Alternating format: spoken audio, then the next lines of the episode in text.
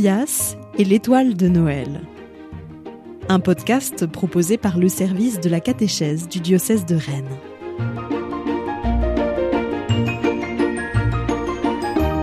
Épisode 25 La rencontre.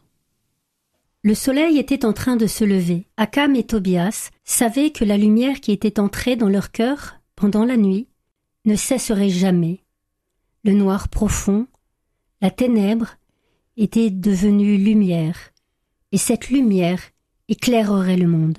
Après avoir entendu le cri du nouveau-né, ils étaient demeurés côte à côte sur la grande pierre plate, en silence, habités de la même joie, une joie pure qui les reliait entre eux, qui les reliait au monde, qui les reliait au Seigneur Dieu.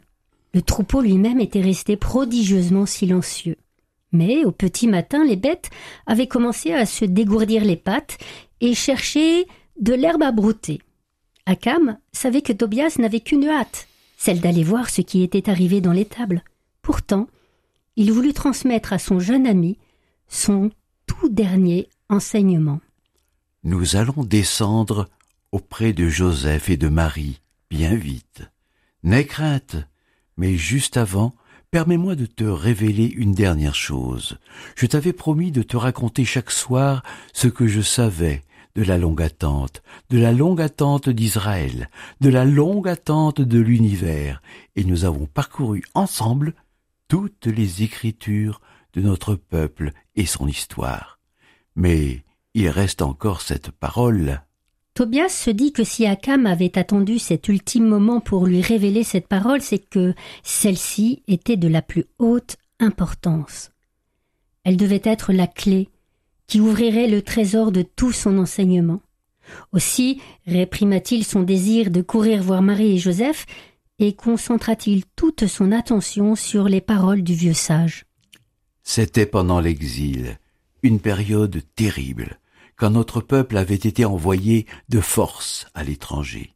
Dieu s'adressa au prophète Ézéchiel pour se plaindre des bergers d'Israël, des chefs du peuple. Il disait Ce sont des bergers pour eux-mêmes et non pour les brebis. Ils sont si mauvais que les brebis sont dispersées, qu'elles sont perdues. Tobias ressentit immédiatement la colère de Dieu, lui qui aimait tant son petit troupeau. En parlant des brebis, tu l'auras compris, Tobias. Dieu parlait de notre peuple, perdu en terre étrangère. Il parlait du monde entier, égaré dans la nuit du péché. Alors il fit cette promesse extraordinaire qui allait changer à tout jamais la face du monde. Berger, écoutez la parole du Seigneur. Me voici, voici que moi-même je m'occuperai de mes brebis et je veillerai sur elle. Akam prit un long temps de silence, comme pour laisser résonner cette parole, puis il continua. Cette promesse est le cœur de toutes les promesses que Dieu nous a faites. Elle en est le sens dernier. Le voici le Seigneur, le bon berger, le voici le Seigneur Dieu qui vient parmi nous. Allons à sa rencontre. Sur ces mots, Akam prit son bâton, se leva et partit vers la bergerie. Tobias partit avec lui, et le chien les suivit. Le jeune berger arriva le premier sur les lieux, mais il laissa d'abord entrer Akam. Quand ils pénétrèrent dans l'étable, c'est lui, et lui seul qu'ils virent. Dans les bras de sa mère, l'enfant nouveau-né dormait paisiblement. Dieu nouveau-né, dormait dans les bras de sa mère. Marie s'adressa au vieil homme. Voulez-vous le prendre? Celui-ci tendit les mains et Marie donna l'enfant. En cet instant éternel, Akam, le vieil Akam, le sage Akam, connut Dieu. Celui qui avait tout appris à Tobias apprit cette chose nouvelle. Dieu, fragile, était là au creux de ses mains. Tobias, qui se tenait derrière, demanda alors doucement Comment s'appelle-t-il? Jésus. Jésus. Dieu sauve. Jésus. ce nom très saint que le cœur de Tobias n'avait cessé de chanter depuis qu'Akam le lui avait révélé. Jésus. Comme s'il s'était senti appelé par son nom, Jésus avait ouvert les yeux.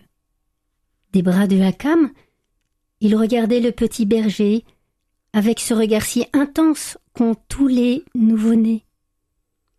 Tobias sourit à l'enfant, et il sembla à Tobias que l'enfant lui sourit en retour.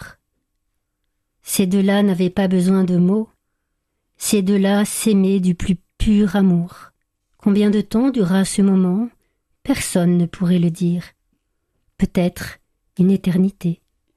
Akam déposa Jésus dans une mangeoire, la petite mangeoire de bois ornée de sculptures très fines, que Mataï, l'oncle de Tobias, avait offerte pour les agneaux de l'année à venir.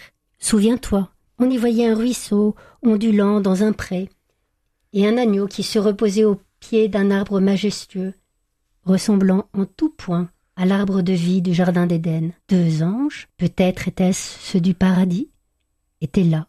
Akam, aidé de Marie et de Tobias, y déposa Jésus.